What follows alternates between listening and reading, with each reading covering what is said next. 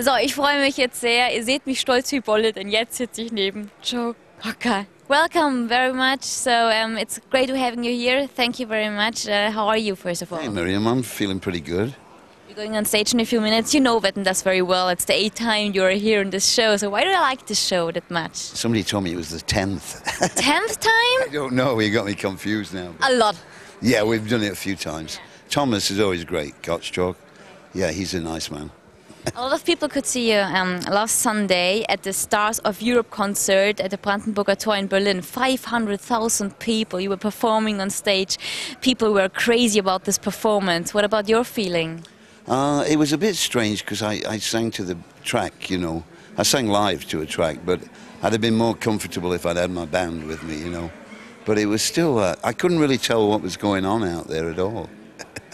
Um, the fans are crazy because uh, yesterday a new album came up, Hymn for My Soul, and uh, I want to know 35 years of releasing albums. Is it still something um, something new? Are you nervous about a new album coming up? Yeah, because it, it's um, it's hard to explain, but it, um, as you get a bit older, I find it harder to make albums.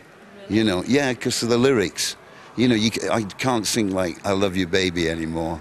Kind of pop lyrics. I have to, I have to dig a little deeper. You said it's um, uh, close to a live recording, no synthesizer, no technical tricks. So, um, how would you describe it? Why did you decide to do it like that? Well, Ethan Johns is the producer, and he and he, you know, he likes to record with tape, you know, which is um, something. For, he liked all my earlier stuff, you know, and we made an album that that would uh, have a bit more intimacy. I think if you listen to it, the vocals very upfront, you know. It's um, well as if you're in the living room. Yeah. Um, Ethan Johns is the producer, is the son of Glyn Johns, and actually he was one of your sound engineers a long time ago. So, um, was it fun to work with the son then a few years later? It was. I mean, I was surprised how, how similar they are. You know, chip off the old block, as they say. Um, the place where you recorded the album is uh, very uh, special too, at the Sunset Studios in Los Angeles. And you already uh, recorded there an album, your second album, uh, if I'm right. So. Uh, 59. I hate to. Uh, 1969, a few years ago, anyway. So, um, was it kind of a travel to the past? You know, the, the odd thing when I walked through that door, there was a smell that I remembered all from all those years ago. That's still, you know, like just tape and everything. You know, it's like a very special place. Yeah. Ethan John was really impressed about your uh, kind of working. He said, "Okay, this man can sing 12 hours per day without a break. So, how do you manage it? Is it the healthy air and the Colorado mountains, or what?" I, yeah, that's helped a lot. And, and I stopped smoking, you know, a few years back, which is, you know, I find it very difficult now when I sing where people are smoking. It really gives me a hard time. Yeah. That's the reason to stop smoking. Well, you know, I'm just saving what I've got, really, at, at this stage. How does your life look like in the mountains of Colorado? You live in a farm there, so how does it look like? It's a bit like round Freiburg, you know, lots.